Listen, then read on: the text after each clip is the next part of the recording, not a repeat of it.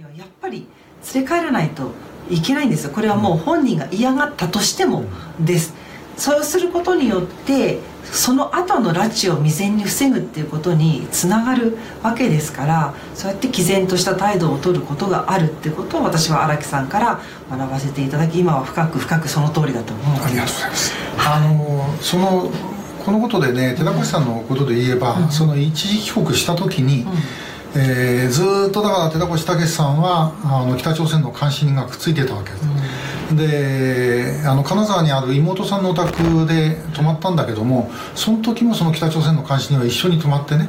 うん、でも何を言ってるのかというのを全部見てた、うん、で武さんどうしたかっていうとあのもう寝る時になってねお母さんの布団の中潜り込んできてそれで泣いてた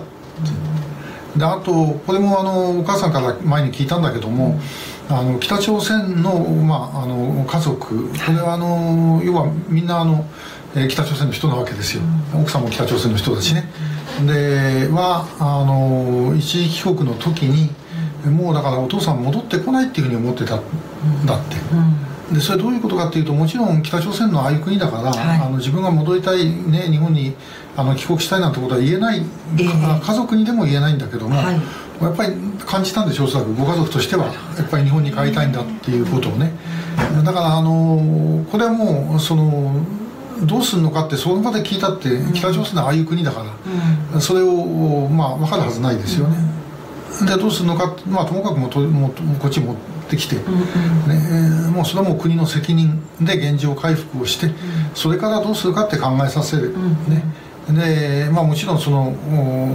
帰ってこれる時になればもう自由な往来もだんだんできるようになってくるわけなんでそうなればねあの日本に住んでいくとかあるいはまあ向こうに住んでっていうことは選択肢としてはあると思うんだけどもともかくこっち持ってこないと、はい、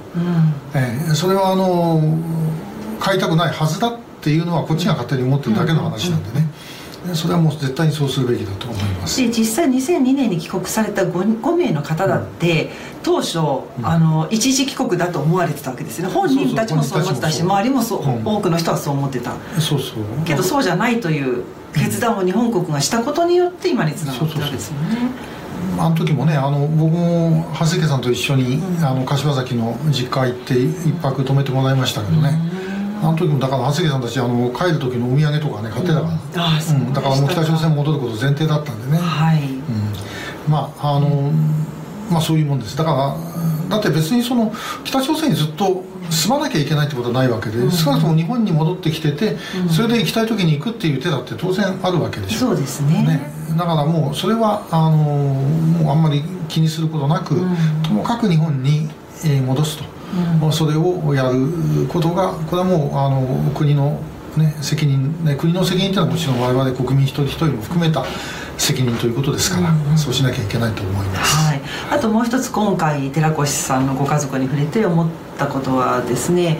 ぱりあの北朝鮮の意のままにこのままじゃなってるよなと。つまりせめて拉致認定ぐらいしましょうよっていうことなんですよね、うん、はい。はい、これはね、あの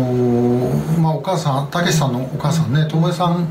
が、あの拉致だと言えば認定になるんです、変な話なんだけども、はい、えー、要はお母さんが認定だって言わないで認定しないでくれっ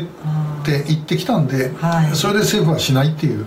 なるほど、ね、え。ー、まあでも逆にその今回のあの庄司さんの息子さんたちは、はい、まあ認定してもらいたいわけですよ、ね、そうなんですね。いとこの3名はもうそうやって態度を決めてるわけですよね、えー、だからそこはねはっきりあのもうやんなきゃいけないんだけども、うん、あの法に従って厳正にやってると言いながら、うん、そこになっちゃうと突然責任逃れをするというね、はい。えー、ことになってます。であのたけしさんが拉致じゃないっていう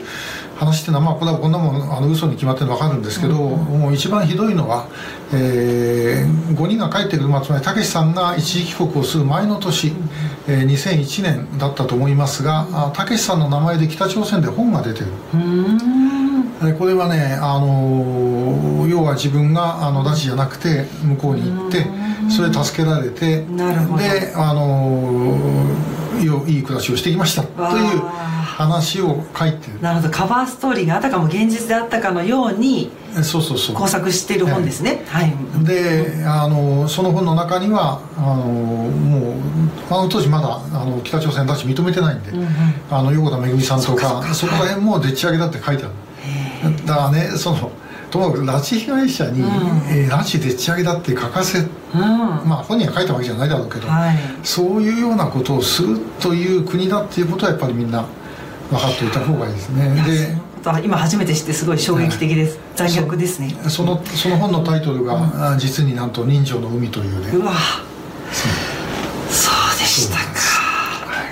いや本当は北朝鮮のペースに乗せられまくりなので日本国政府はですねちょっとここいらで、まあ、せめてそのおじさん2人とたけしさんの拉致認定をするぐらいはすぐにでもその気になればできると思いますんで、やっていただきたいなと思いますね。はい、でもこうやってあの我々、まあ、シンガーのさやさんや宇佐美さんや大和さんも一緒だったわけですけどもご家族の声を声を直接お聞きできたことによって、うん。やっぱりその胸に響く、ええ。響きっぷりがこれまでと違ってですねやっぱりアピールしていかなきゃ私たちもって思いを強くしましたので、こういう場をねこれからもっともっと広めていきたいなという気持ちを新たにしました。はい。はい、最後までご覧いただきましてありがとうぜひ高評価とツイッターのフォローもよろしくお願いいたします。ではではまた来週。